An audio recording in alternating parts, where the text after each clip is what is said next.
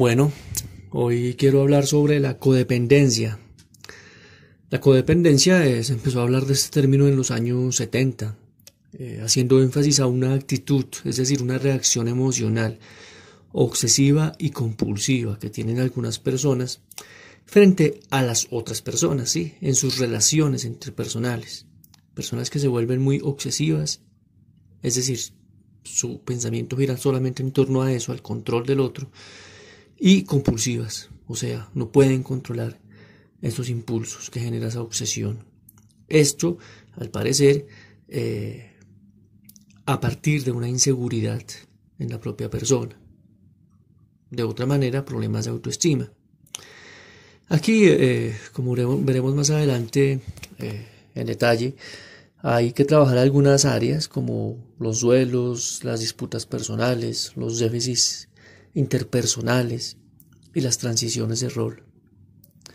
Cuando se empezó a hablar de esto de la codependencia en los años 70, eh, se empezó a identificar con las familias de alcohólicos, pero parejas, hijos, eh, pero después se empezó a identificar con otro tipo de adicciones, bien, no solamente con el alcohol.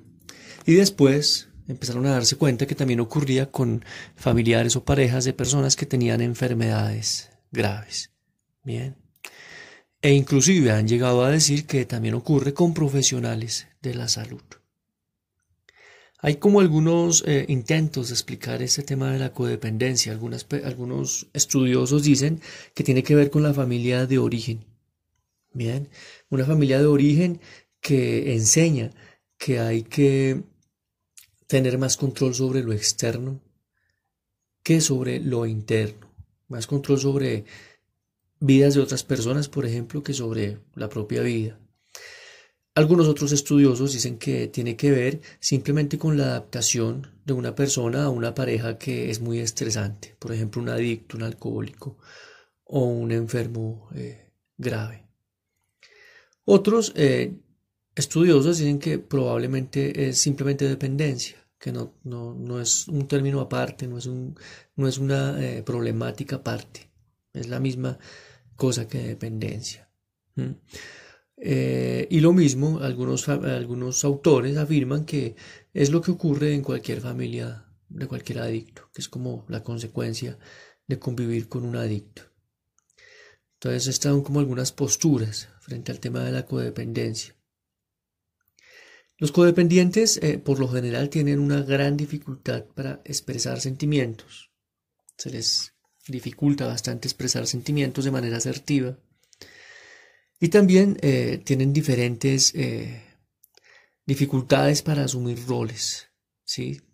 Casi siempre terminan asumiendo el rol de otros y no el de ellos. Por ejemplo, el del padre, el de la madre, el, el del hermano, bueno, el de otra persona, pero no el de ellos.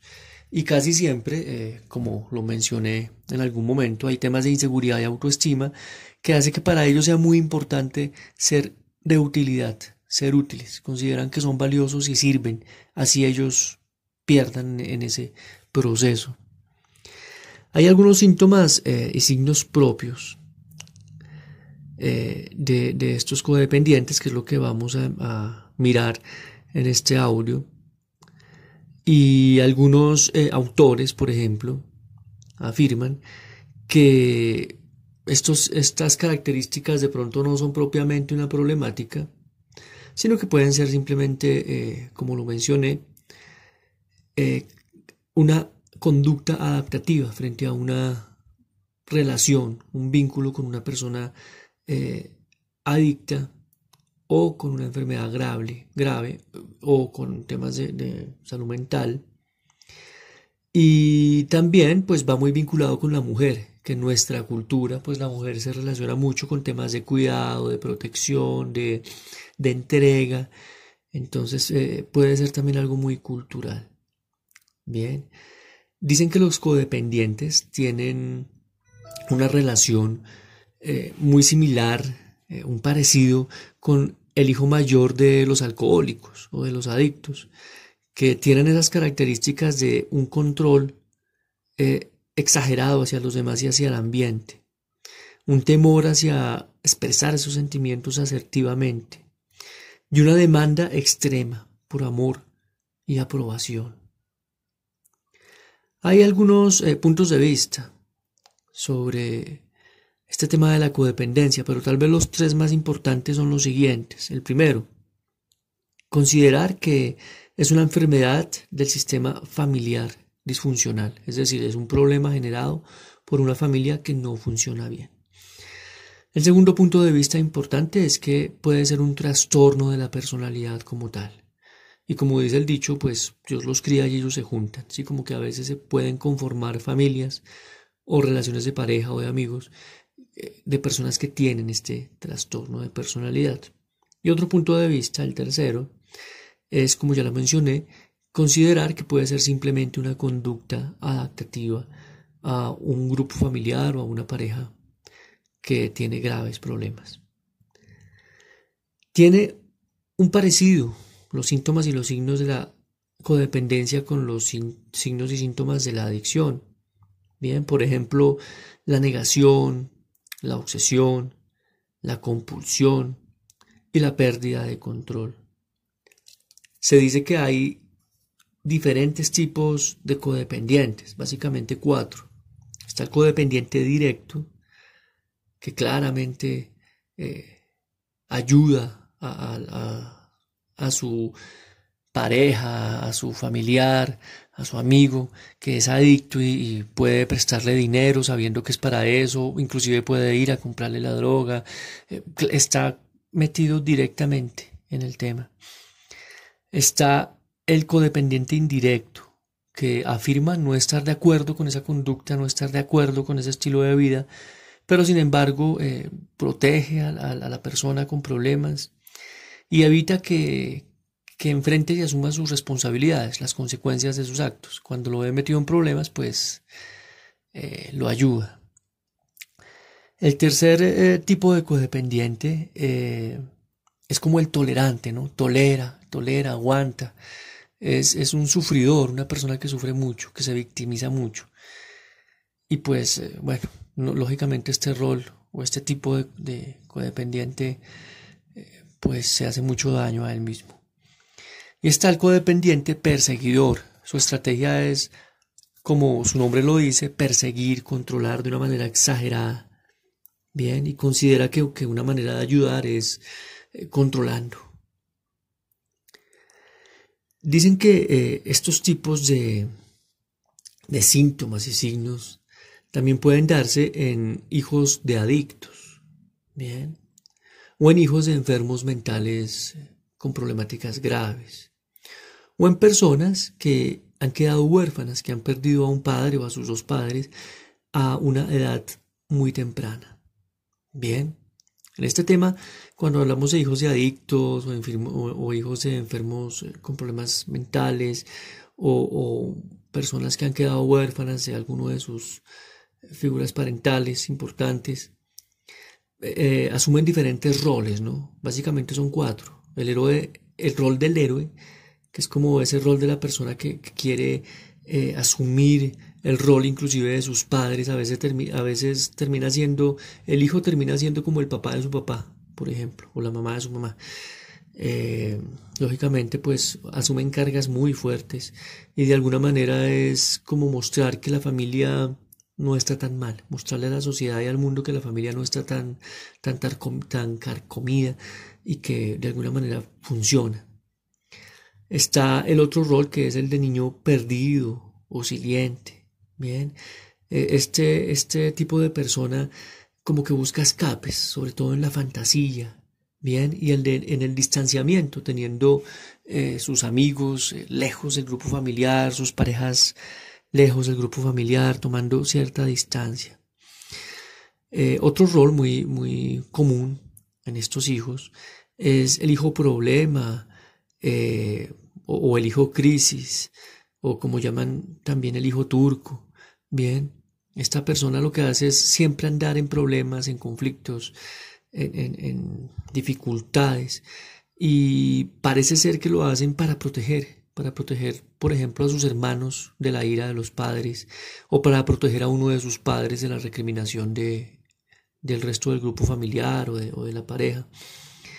Entonces es una manera de, inclusive de protegerse a ellos mismos, de sentirse demasiado pasivos, demasiado quietos.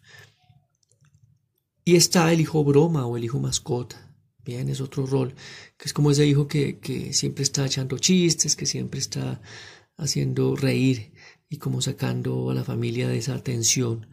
Entonces, eh, recuerdo, en estas situaciones eh, de hijos de adictos, enfermos mentales o personas que han perdido un padre, una madre, una figura parental importante en, en, una temprana edad, se ven estos roles, el del héroe, el del niño perdido, el del niño problema, el del niño broma. Bien, entonces como les decía, hay una... Eh, postura de los estudiosos que dicen que esto tiene que ver con una familia que tiene un sistema disfuncional. Y todo esto puede empezar por una relación eh, fallida en el vínculo de mamá e hijo o de papá e hijo. Pero bueno, sabemos que por biología es mucho más importante la relación con la madre, porque venimos de, de ser totalmente uno con ella. Eh, de ser simbióticos, entonces ese vínculo es bien importante para el niño. Cuando ese vínculo falla por alguna razón, ya sea por ansiedad o por descuido, por negligencia, por maltrato, por violencia, ocurre dificultades en el afecto, bien, y en el control. Entonces, eh, que es un psicólogo que estudió bastante estos temas, habla de cuatro tipos de vínculos, bien. El primero es el equilibrio de afecto y protección. Aquí es cuando todo está perfecto. Hay un equilibrio de afecto y de cuidado, de protección. Ya los codependientes entrarían a, formar parte de los siguientes. Bien. El segundo, afecto constrictivo. Bien, es un eh, afecto ya más dependiente, donde eh, la relación em, empieza a ser de dependencia. El tercero es afecto deficitario o ausente. Bien, es cuando hay un desapego, una ausencia vincular. Y el cuarto, un control sin afecto, que es el famoso vínculo ansioso, de un control exagerado. Entonces el primero, eh, equilibrio de afecto-protección, pues ahí no aplicaría para el codependiente. El, los otros, el 2, el 3, el 4, sí, pero sobre todo el 4 que es el de control sin afecto, el vínculo ansioso. El codependiente, eh, como siempre, no está solo en el mundo, necesita de dos, ¿bien? El codependiente necesita de una persona que es muy sumisa, que es como el dependiente manifiesto, abiertamente lo manifiesta, es, es sumiso, dependiente. Y está el codependiente controlador, que es eh, un dependiente larvado, ¿no? Como que lo logra ocultar, disimular, pero finalmente pues también es una persona dependiente. ¿Qué hay que trabajar en estos casos?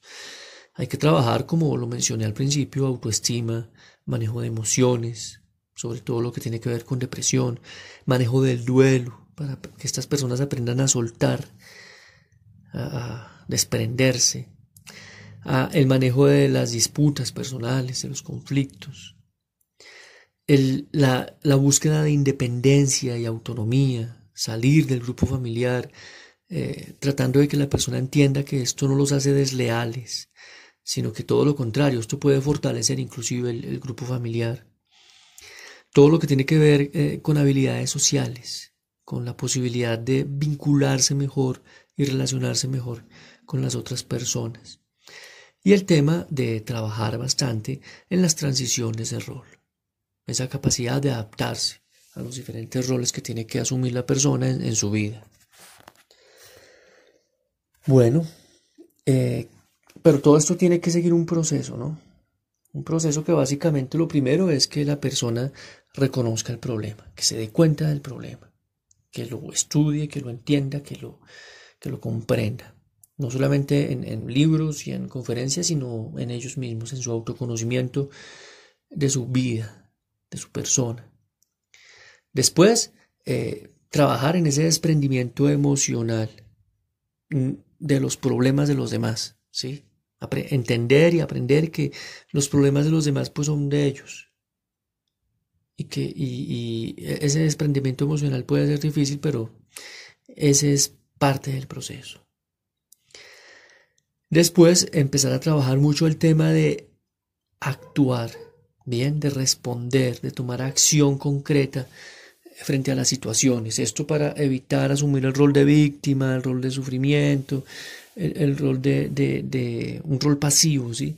Entonces superar esta situación y empezar a actuar en vez de victimizarse y en vez de colocar el control afuera, empezar a controlarlo más en la persona misma.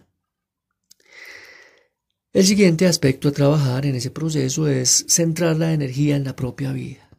Bien, empezar a centrar toda la energía vital en la propia vida, a trabajar en construir ese plan de vida, en manejar esas emociones, en el autoconocimiento, el autocuidado, de todo lo que implica el autocuidado, centrar esa energía en la propia vida. Y finalmente, eh, asumir responsabilidades, que considero que es pues parte de la madurez personal de, de crecer, no solamente cronológicamente, sino emocionalmente. Ser muy responsables de nuestra propia vida, de las consecuencias de nuestros actos, de lo que hacemos o dejamos de hacer. Bien, para colocar ese control donde debe estar, en nosotros.